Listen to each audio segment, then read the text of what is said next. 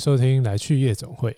Hello，大家好，我是亨利，A.K.A. 叶总，表明一下身份就对了。有些人反映说，不知道我们两个谁是谁，所以我今天 A.K.A. 一下，我是亨利，也是叶总。大家好，我是文思，A.K.A. 文思，A.K.A. 就是自己。OK，OK，OK。好了，哎，仲文，你最近啊，我就发现一个状况，嗯，就因为我们不是很常出去，会出去跟客户啊，或者是一些厂商开会嘛，对，或者说提案啊，或干嘛听 brief 之类的很多。然后因为去也通常也不会只有我一个人去，是，然后就会有一些同事一起去。然后，因为会议通常告一个段段落的时候，就会是 Q&A 时间。对，就可能我们问客户问题，或者是怎么样。那我最近就发现，你才你不你会不会觉得一到了 Q&A 时间，就会有一个静默的空气的安静感？对，然后我就是我们就会看着旁边说：“哎，所以你要问问题了吗？” 没有，我我觉得你的你的那个状况是因为你你是高阶主管，所以通常你会带太带人去。所以通常一开始问问题的人不应该是你，所以你才会这个反应说：“哦，妈的，怎么没有人问问题？不是应该要叶问问题吗？怎么会是总监开问问题？” 对，所以就是大眼瞪小眼个三秒四秒左右，然后再由你来回答。对，然后就我就就可能就从头就讲到尾。对对对对对对。所以你也会遇到这个状况？一定会啊。所以你你觉得为什么啊？就是是他们是。不要说他们啦，就是可能有遇到这个状况的人，他们是不敢问，还是不知道要问什么，还是太紧张，还是怎么样？哎、嗯欸，我我觉得我我可以先拉回去讲一下，就是呃，你是高阶主管这件事情，嗯，我我觉得这件事情有时候会是因为我们两个的位阶造成的，就是我所以我们两个位阶造成的意思是，大家都会习惯等主管或老板先说话。嗯，那那我觉得你刚刚讲就是不敢问或不会问是一个问题。那我觉得我们可以等一下讨论这件事情。嗯嗯。但我觉得就是很多时候，呃，其他的同仁会觉得说啊，没关系，反正有老板在，嗯，老板安心，给老板说就好了。造就他们有个心态是管他的，不关我的事。所以我觉得有时候会是我们自己造成的，就是我们没有先铺好这个梗让他说话。嗯嗯嗯。嗯，我觉得我。呃，我有一个客户，因为我们我蛮常去那个客户那边开会，是，然后他们一开会就是大阵仗，嗯，基本上譬如说我们今天讨论 A 产品好了，是，但是 B、C、D 产品的 PM 也全部都进来，对，就是大拜拜，对，就是那个部门的主管、小主管，然后 A、B、C、D 产品的 PM 就全部一起进来，没关系啊，我也想听一下，对，我我不知道为什么他们要这样，对，但我觉得他们其实应该说他的主他们的主管其实有一个蛮好的习惯，就是。呃，譬如说我呃广告公司 present 完的，嗯，然后他主管就会直接 Q，嗯，比如说先从第一开始 Q，OK，就一个一个 Q 哦，一个就问你有没有问题想要发问，所以他的每个员工其实要知道，我等下要进去开会，我就一定要问问题，因为老板一定会点我，对，就是那当然。呃，不是负责那个产品的，可能就是你没有问题，那那也就算了。嗯、但基本上，如果你是那个产品的 team 的人，嗯、你你就一定得发问嘛，因为这就是你负责的东西。然后可能小主管，然后最后是最后的那个大主管才会，就是有点像是从小到大的概念。嗯、那我觉得其实这样也不错啦。对，就是让你先知道，你可能你必须得问问题，对 所以你之后就会养成这个习惯。对对，所以应该这样讲，就是。呃，你跟老板出去的时候，其实老板都会希望你可以讲话，因为我觉得这也是对老板的一个对下属的测试。嗯，那反过来说，老板其实也许你也可以比较主动的抛球给你的下属或者你的同仁说，今天譬如说我们进电梯前提案前就说，哎，等一下，我希望你是第一个问问题的人。嗯，主动来说这件事情，让他们先有一个心理准备，不要突然好像我们杀球给他说啊，我要问你，我死定了，然后他一片空白，然后就会讲你刚刚说的，我不敢说，或我怕我说错问题，这样的情况就会变大眼瞪小眼。对对对对，然后空气又安静了。对啊，我觉得可能还是要也先让大家有个心理准备了。对对，那我觉得呃，为什么呃要怎么问问题，或者是要问什么问题？我觉得我们那个我们等一下可以对，就是好好的讲一下这样子。对，好，所以刚。讲到的就是，呃，可能有些人他们是不敢问，或者是他们是脑筋一片空白，空白不知道要问什么。对，那如果我真的不知道问什么，怎么办呢？我就是没有问题啊，不行吗？不行，你一定要有问题。对啊，为什么？我就是要要怎么样？就是想到要问什么？我觉得这是事前准备耶。因为我坦白讲，今天我们一群人出去开会，不管是客户或者是合作 partner，我觉得都都好。嗯，出去开会，你的老板或你的主管带你出去，你就是代表公司。嗯，也就是说，你要代表公司去问对的问题，嗯，问问题去产生互动。因为开会的目的是我们要把我们所有的不管是计划案或是提案往下推进。嗯，你不问问题，东西不会推进，我就等于我就等于是白开了这个会。嗯，因为开一个会可能加车程最少好两个小时好了。对，然后结果你当下没有当得到当下的结论，你们只是互相寒暄了一个。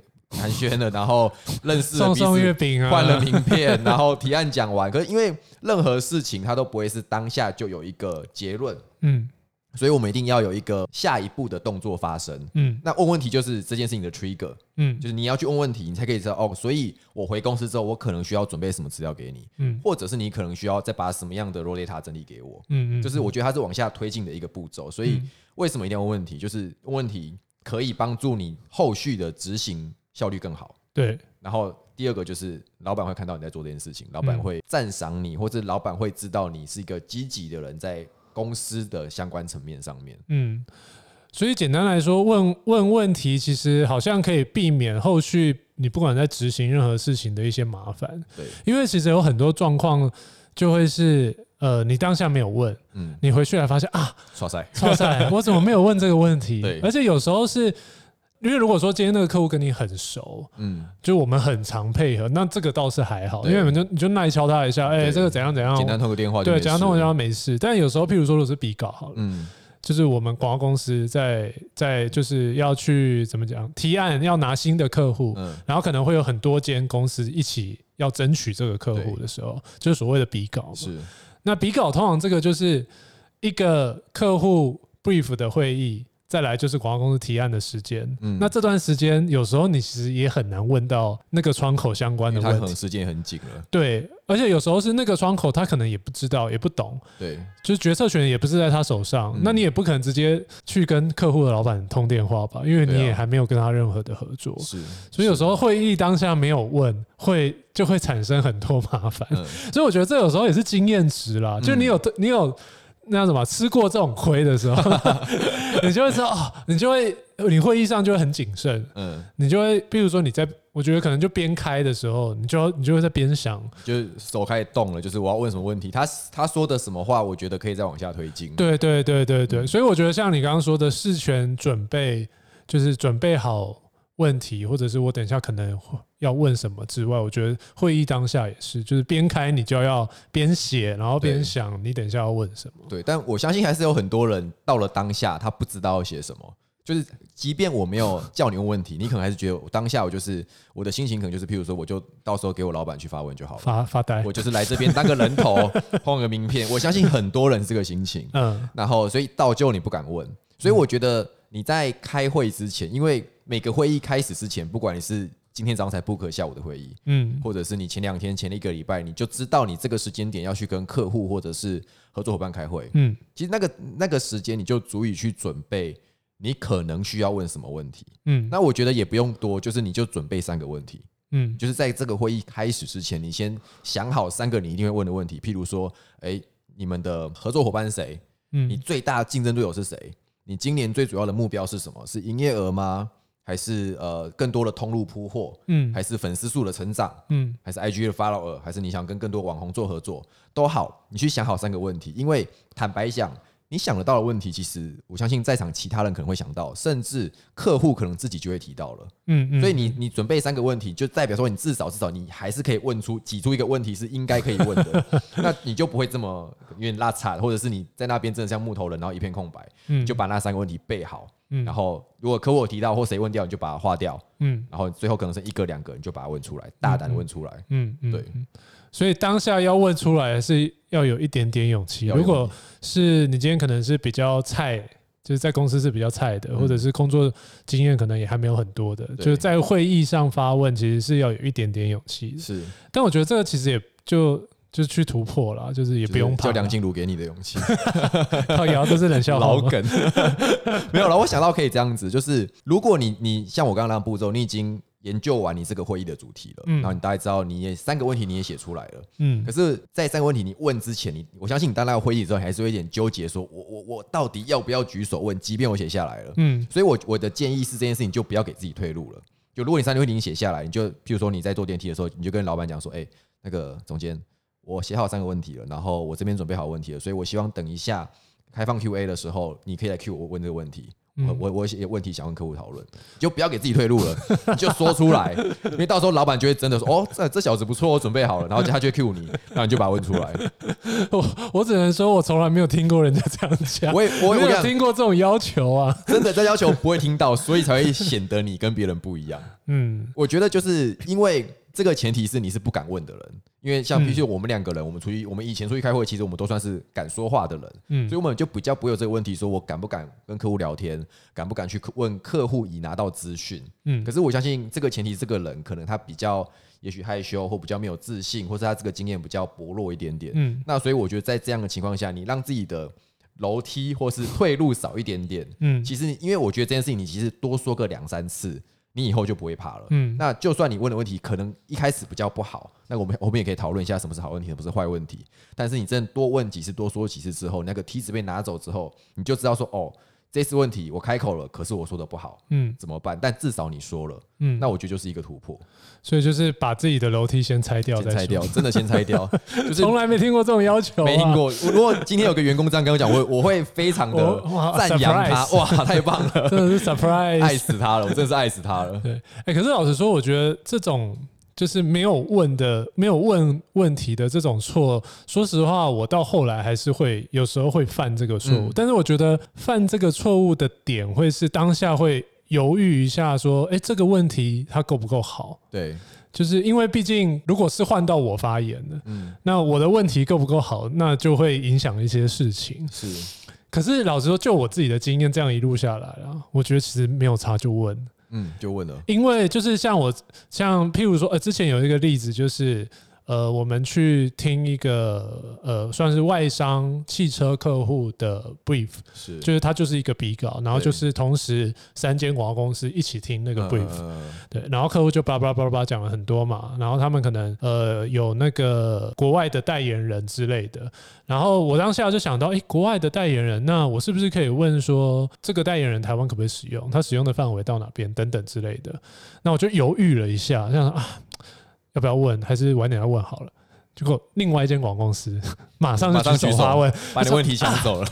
是是是，对，因为。我觉得像那种场合当下，其实问问题也是一个专业的表现，就是表现你自己的。对，就是表现你自己，或表现你这间公司的 sense，或者是哎，我没有这个 know how，我知道在这个环节可能会有这样的一个疑问会产生，那我先问出来，把它理清清楚。那我相信客户也会觉得，哎哎，这间公司好像还不错，就是他懂这些逻辑，这样是。所以就算到你比较 senior 的时候，我觉得就是问吧，就不要，反正有一些问出来，客户他可能就哎，这个问题。讲的不错哎，或者说哎，这个问题我没想过之类的，我觉得就问吧，反正也不会怎样。因为我觉得很多数很多人就是会呃待在自己的圈子里面，或者说他的问题就是想着自己的状态而已。嗯，可是有时候你觉得很很 common 的问题，可能对他们也是哎，我没想到，因为他可能太基本，基本到他根本没有想，所以你也不用觉得自己会丢脸或者怎么样。我就我觉得没有差，你就问出去。嗯，然后你你会在。不断询问的过程中，知道怎么样去问出好问题。嗯嗯，对。然后像你刚刚讲去那个比稿问问题的案例，我觉得既然我们的现在的主题在讲问问题，所以我们就假设有兴趣的人应该都是在职场上比较积极度比较高的人。嗯，那我觉得这件事情跟你积极度有关系，跟老板怎么看你有关系。就是假设我今天带了，比如说两个业务去开会，嗯，一个给点点。嗯，然后一个就是勇于发问，嗯、或是勇于回答客户的问题。嗯，就对我而言，谁谁的分数加的比较多，在那场会议之上是很明显的。嗯，所以我觉得你勇于去发问，然后真的发问完之后，你知道你的问题有些不好，你再跟你的主管做讨论。嗯，它都是跟你的客户以及跟你的主管累积互动跟信心的一个过程。嗯，那对你的职涯，我觉得是有加分的。嗯，没错。那，但我觉得问问题这个事情，其实有一个很现实的问题，就是它很很吃灵，很吃反应。对，就是当下的那个立即反应。但这种事好像又没办法练，就是他要怎么练，或者是他是要靠什么东西去累积吗？还是说你日常生活中 要多 了解各方事物吗？还是怎么样啊？多唱梁静茹的歌，让让你更有勇气吗？对，我觉得这这题有点难呢。就是我我觉得这件事情绝对不会是一触可及的，除非你真的是个天纵英才，就是你超级外向，然后超级有逻辑感问问题，那个我觉得就不讨论。The Chosen One，对，贾伯斯，那就不讨论。对，对，所以哦，我觉得。怎么去完成这件事情？我觉得他是从日常生活培养起的，然后他不会是，就是你花两天或三天或一个礼拜，你就变得超级会问问题。嗯，那我自己的感觉是这样，就是第一个是你要对事物的好奇心非常非常强。嗯，好奇心。然后这个好奇心它，它它会，我觉得它会有，你可以把它想象成是一个同心圆。嗯，最内的那一层，那那个圆圈是你的专业能力。譬如说，以我们举例好了。我是我们是广告公司、行销公司，嗯，所以我我的好奇心就绝对是，呃，所有行销相关的东西我都看，嗯，广告就它包含的科技、新的趋势，它只要跟行销相关的，譬如说五 G 对行销有什么问题，嗯，新的 social media 抖音进来了，跟跟跟行销有什么关联性，这些东西我全都看，而不会只是因为譬如说我的客户只只叫我做粉丝团，嗯，所以我只每天在看粉丝团，嗯，每天在看 IG，可是科技可能不够。我就要往下看到，譬如说抖音、Pinterest，嗯，然后甚至 LinkedIn，我可能都看，嗯，然后一定会有很多像这样子的网站、论坛、达人、网红在讨论这件事情。嗯，这些东西就是我我每天只要有出来，我都一定会看的。这是我的第一个同心圆，这是我的专业领域相关的。嗯，然后再往外扩一圈是，是我我觉得，呃，我自己本人的好奇心真的算是偏强啦。嗯，好奇宝宝，好奇宝宝，好奇宝宝，就是我什么东西都看。就是譬如说，举个简单的例子好了，我的因为这是这个外圈是我的生活相关的，嗯，我生活相关就它就不是不是只有行销广告而已，嗯，那也就是说，譬如我上 PPT 好了，我上 PPT，PPT 有我的最爱嘛，如果现在大家还有在看 PTT 的话，那我最爱里面，我自己我最爱我男生嘛，我看的一定是 NBA，嗯。车子。西斯版，呃，西斯版，然后表特版我现在比较不看了，表特版现在还 年纪大了不看这个。然后呃，譬如说电动版 P 呃 PS4 版我一定看，这是我我最我的兴趣。可是坦白讲，我现在进去 PT 我的习惯，我是看我是看热门热门排行榜，热门文章我是我就是全部都看，嗯，然后里面可能有政治，然后甚至五年看到什么男女的，比如说他们最近喜欢占什么。呃，女生的收入，男生的收入，或者什么时候你应该要嫁出去，什么时候的男生是渣男等等之类的，这些我都看。当然我会看得很快，我就是我就是快速扫过，但是我会看里面的重点有什么，就是我会知道说现在大家在讨论什么事情，然后我再去看我自己有兴趣的东西，嗯。就这是一个很生活化的例子，但我觉得对这些东西非常有好奇心。嗯那再者是，譬如说我走在路上的时候，我会观察，我会观察路人，嗯。譬如说，他的行为观察路人这么特别，嗯，就是譬如说我我坐捷运的时候，所有的人都在玩手机，如果有一个人在看报纸，嗯，我就会盯着那个人看，嗯，就这年头谁在看报纸？他为什么要看报纸？我就会想说，嗯，是因为他年纪比较大吗？还是说他是呃，譬如说他是报社的从业人员，有可能，或他是广告人员，嗯，那我就看他，所以他看的是什么篇幅？嗯看是政治嘛，就是娱乐新闻，对，有可能啊，也有可能。但娱乐新闻网络上看的更多啊，那他为什么来做这件事情？我就会观察这样的一个人，那我就会想说，哦，所以他可能是，比如说像你讲的，他可能是广告从业人员，或他是根本就是来买卖报纸的，乱说。嗯，那我就会想说，好，所以这件事情可能跟我的生活什么关系？我觉得他就对我而言就是一个观察。嗯，对，所以好奇心是我认为去培养呃问问题文力呃能力的一个基础值。因为你对事情够好奇，所以你会知道什么东西跟什么东西的关联性是什么。嗯，然后再往下谈，就会是好奇心的下一个重点，就会是观察能力。嗯，因为很多时候，像我刚刚举的例子，在捷运上看报纸，嗯，你看到不等于观察到。嗯，就是我的 step 是我有好奇心，所以我看到了这个人，那我可能看到这个人，我就哦一个。乱说一个老头来看报纸，我就继续玩我的划我的手机。嗯，因为大部分人是视而不见，对，就是他只有看到，但是他没有去理解到这件这个事件是什么。这样是，是，嗯，所以我就会，我必须要有观察能力去看哦，所以他会，他为什么要做这件事情？他看报纸的缘由是什么？像我刚刚讲的，嗯，那我觉得好奇心加观察能力这件事情，你做久了之后，它有点像是最近两三年很红 AI，就人工智慧，嗯，这件事情，我觉得它可以在以行销业的术语叫 big data，大数据，大数据，大数据，它会在你的脑海中会很自然的生成，就你会去抓关联性。嗯，你有好察，你有好奇心，你有观察能力之后，你会去抓关联性。嗯，就这关联关联性就是什么跟什么有关系，它可能是原本完全不搭嘎关系，譬如说，呃，蓝白拖跟报纸，你原本想不到。可是因为在捷运上看蓝白拖的，看报纸的人穿蓝白拖，然后他是个老头，嗯，哦，这件事好像就有一点关联性，因为老头可能不叫不外不在乎外在打扮，嗯，然后他看报纸也合理，因为他不会用手机，嗯嗯，所以也许下一次我的活动是老人的时候，我就会把蓝白拖拿出来做一个行销元素，嗯，对，所以我觉得他就会是，这是这个呃，我会长期累积的东西，然后它不会是突然发生的，嗯，对，所以就有点像是回到问问题的话，就是你平常如果有。你说的第一个好奇心，第二个观察力，嗯，长期这样子下去运作，当要问问题的那个当下，它就会自动启动那个 trigger，对，你那个问题就可能就会跑出来。是，但我觉得这的确啦，因为就像你说的大数据嘛，就你脑脑子里的那个大数据，它要有够多东西可以让你去排列组合，嗯，然后当下你可能虽然说这些东西。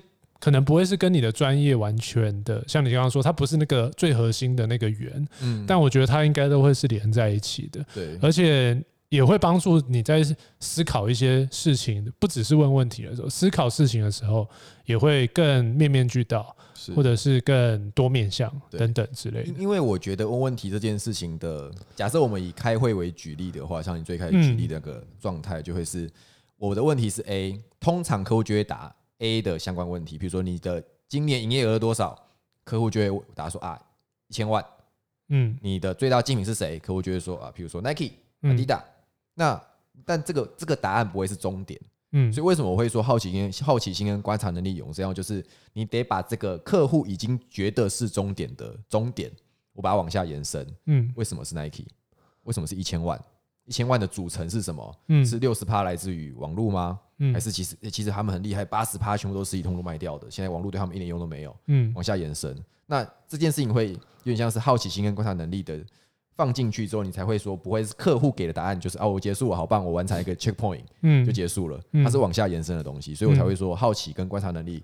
跟问问题的关联性来自于这边，嗯嗯，而且有时候客户毕竟也会有他的盲点，应该说所有人都会有盲点，正常人都有啊。对，我们在报告任何事情，我们一定是从自己主观的方向去看任何事，是，所以我觉得问问题有点像是在帮助大家去把这个需求厘清的更清楚一点，把呃脉络。理出来，就像你讲的，对，对，就是我把每一个 check point 都都问出来之后，嗯，我回去就不会后悔说啊，我刚刚怎么漏问了？一题啊，那个很关键的问题我怎么没有问到？这样子，对。但我觉得这最后谈的一个东西就是也是问问题，但有时候好像真的不能乱问，绝对不能，就是就是有一些场合它可能是相对很重要的。那就是因为你的问题，其实就会代表你，甚至代表你的公司，嗯，对，那你公司的专业程度等等之类的。那在这种情况下，我是不是就不能 随便乱问？就是问一个，就是可能很 common sense 的，或者是很不专业的，或者是超级离题的，好像就会有损，就是你自己的专业，或者是这间公司的专业。这是不是要判断一下？我我觉得要判断一下，但是我觉得这件事情就是因为我们在最前面一开始讲的时候，我们讲了鼓励大家多问问题。对，我其实我们是讲教大家鼓励多问问题，但因为我觉得到你刚刚讲那个情境的话，也就代表说，其实你也意会到这个会议对你也是很重要的。嗯，就是他可能是像你刚刚讲，我是一个很严肃的，就是竞争者的比稿会议。嗯，可能很严肃，所以我们要问对问题。对，那在这样的情况下，我其实就觉得。你事前的准备，先跟主管或老板讨论过你的问题是什么？我觉得你们彼此有个默契在，因为我觉得问题它不会是有时候不是一对一的，嗯，譬如说假设你问了一个问题问客户，然后我跟你去开会，也许我会帮你补充，或也许你会帮我补充，嗯，然后也许我发现你问了一个问题是好像缺了一角，可以让这个问题变得更完美，嗯，那可能我就会说话，嗯，所以我觉得问题这件事情它不会有时候不是一对一的，而是来自于团队之间的默契，嗯，那所以我觉得事前。如果真的这么重要的话，你不能就是重要到不能乱问问题的情况下的话，你提前跟你的团队讨论好你的问题，或者是你的状况，嗯，那我觉得你会有更多的信心去提问，嗯，那但这个状况就是很严谨的会议了。那如果是相对比较，你觉得你的拿捏程度还 OK 的，当然我们就鼓励你多问问题，这我觉得没有问题。对啊，或者是像公司内部的，其实。问问题就是一个很好，你很好表现自己的机会。对，就你的问题就会让你更容易被看见，这样子。不不一定是内部啦，外部也是啦。但就是要判断啦。都是啊。对，就是如果是很重要的会议，那就要拿捏一下这样子，不然会影响到一些事情。是对。那但是。呃，大部分的状况来讲，还是应该就是硬挤，也要挤出一个问题来。对，对你绝对不要让空气安静，真的很可怕。就是硬问，也要给他问一个问题出来，这样。然后我觉得多问总总是比较好啦。对啊，其实是这样。对，除了很严谨的状况之外，这样、嗯、那就自己判断一下就好。是啊，对。好了，那今天应该就是简单跟大家聊一下问问题的一些。一些理解啦，然后应该是我们观察到的一些问题，嗯，应该说是职场。职场上的问题，然后我们觉得大家可以去针对这个角度去思考一下自己是不是这样子的人，你是很积极发问的人，或者你其实平常你就是那个在会议上觉得反正老板会帮我问问问题的人，嗯，那我们就会觉得。这样子做其实对你的职业发展不一定是好的方向，嗯，所以也许你可以从我们刚刚讲的几个方式观察，培养好奇心、观察能力，然后勇于发问，去让自己的职业往下一个前方前进。嗯嗯，好哟，那今天就先这样喽，哟，再见喽，拜喽，拜拜。